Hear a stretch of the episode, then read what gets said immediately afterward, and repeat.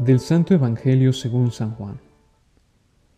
El primer día después del sábado, estando todavía oscuro, fue María Magdalena al sepulcro y vio removida la piedra que lo cerraba. Echó a correr, llegó a la casa donde estaban Simón Pedro y el otro discípulo a quien Jesús amaba, y les dijo, Se han llevado del sepulcro al Señor, y no sabemos dónde lo habrán puesto. María se había quedado llorando junto al sepulcro de Jesús. Sin dejar de llorar, se asomó al sepulcro y vio dos ángeles vestidos de blanco, sentados en el lugar donde había estado el cuerpo de Jesús, uno en la cabecera y el otro junto a los pies. Los ángeles le preguntaron, ¿Por qué estás llorando, mujer? Ella les contestó, Porque se han llevado mi Señor y no sé dónde lo habrán puesto. Dicho esto, miró hacia atrás y vio a Jesús de pie, pero no sabía que era Jesús. Entonces él le dijo, Mujer, ¿por qué estás llorando? ¿A quién buscas?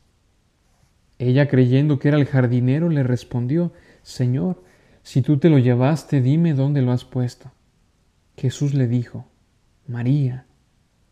Ella se volvió y exclamó, Rabuní, que en hebreo significa maestro. Jesús le dijo, No me retengas porque todavía no he subido a mi Padre. Ve a decir a mis hermanos, subo a mi Padre y su Padre, a mi Dios y su Dios.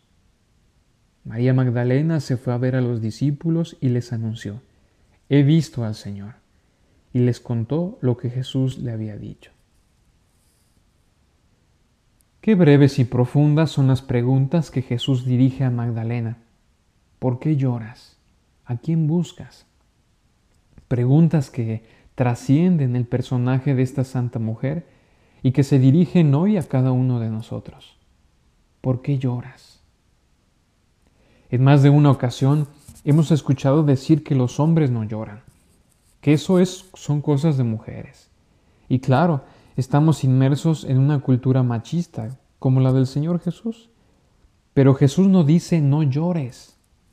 Y es que a veces es necesario llorar. Decía San Agustín que las lágrimas son la sangre del corazón. ¿Y cuántas veces nuestro corazón no ha sangrado? No tengamos miedo a llorar. Es una de las maneras más genuinas de expresar nuestros auténticos sentimientos. Es hasta un don, como lo decían los grandes santos de nuestra iglesia.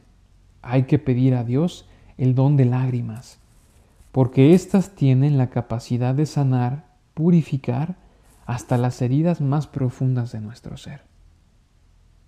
¿A quién buscas?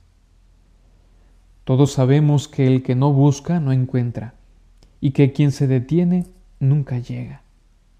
María Magdalena, la santa a quien recordamos el día de hoy, eso nos enseña, que el amor lo mueve todo, que ni un oscuro pasado, ni el desprecio de sus paisanos fueron tan fuertes como lo fue el amor con, que con el que se sintió amada por su maestro. Eso le dio una segunda oportunidad. Cuánta falta nos hace aprender de Magdalena. Que nada ni nadie nos detenga a buscar al Señor. Él es el único quien puede restaurar y dar sentido auténtico a nuestras vidas. Hasta la próxima.